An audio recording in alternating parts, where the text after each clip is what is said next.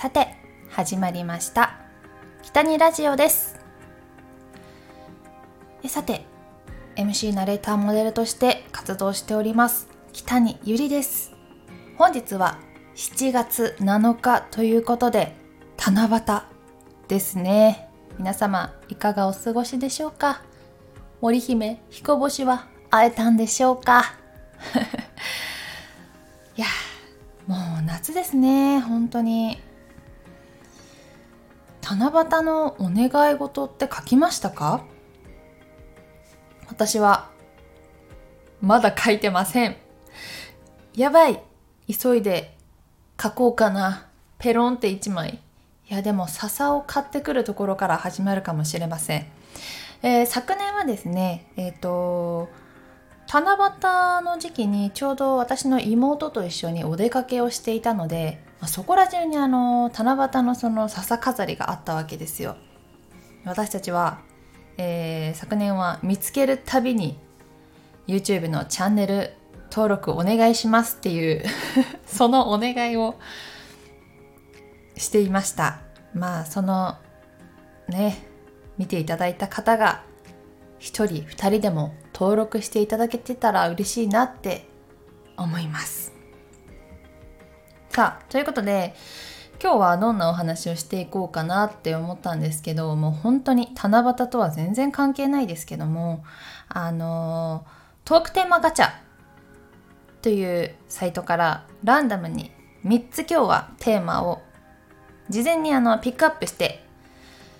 きたのでそのお話をしていきたいなと思います。なかなかねこう一人でこうやって喋ってて何喋ろうかなってすごい思ってて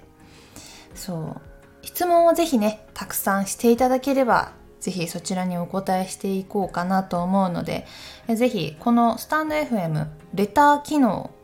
もありますし、えー、コメントでもいいですし何かこんなこと話してみたらっていうトークテーマの案があればお待ちしております。ということで今日のトークテーマ1つ目トークテーマ1つ目は最近食べて美味しかったもの最近食べて美味しかったものです。えー、私は最近食べて美味しかったものは金目鯛の煮付けです。この金目鯛なんですけどランチで食べたんですねなんか金目鯛って結構時価って感じでお店で食べるとめちゃめちゃ高かったりするんですよでもランチで1000円ぐらいでね食べることができて安かったし美味しかったし、まあ、家でやっぱりあんまりこう煮付け作らないのですごい久しぶりに食べて美味しかったなっていうあのお魚ハマりそうだなって思いました。あの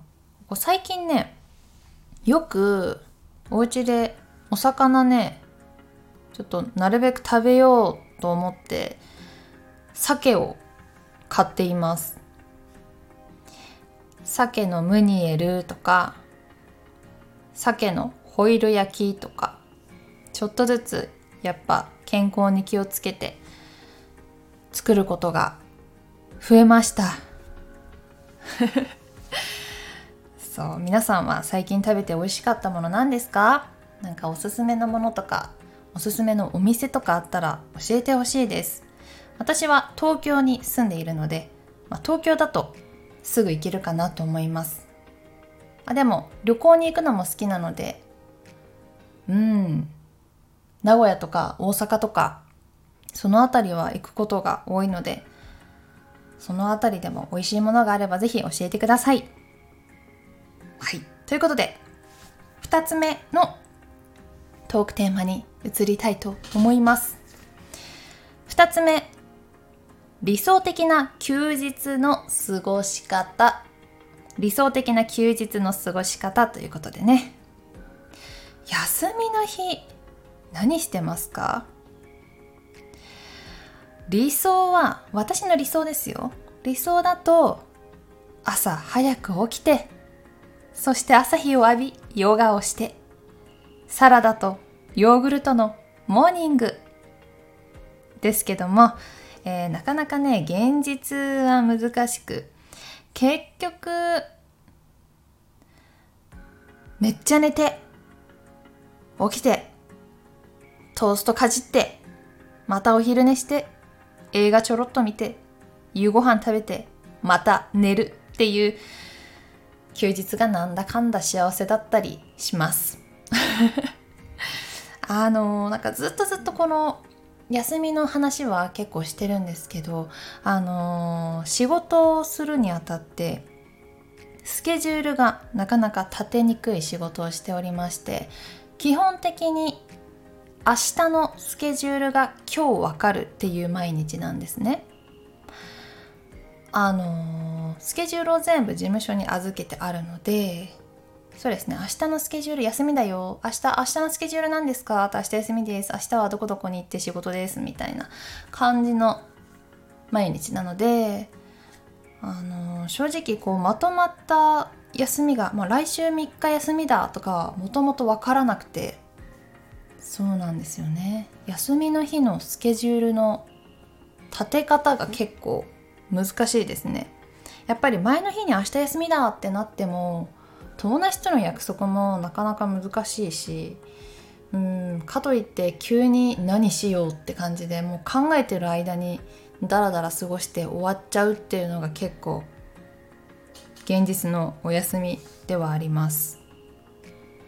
ねちゃんとでも有意義に過ごすために次のお休みはこれをしようとかあれをしようとか考えないといけないなと思いますけどね。うん休みの日でも最近こうぼーっと過ごしつつもこういったラジオとか YouTube とかで、えー、何しようかなとか何喋ろうかなとかそういったことをノートに書いたりする時間を作ったりはしていますね。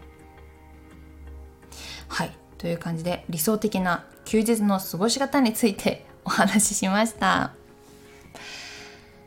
さて目です。3つ目のトークテーマは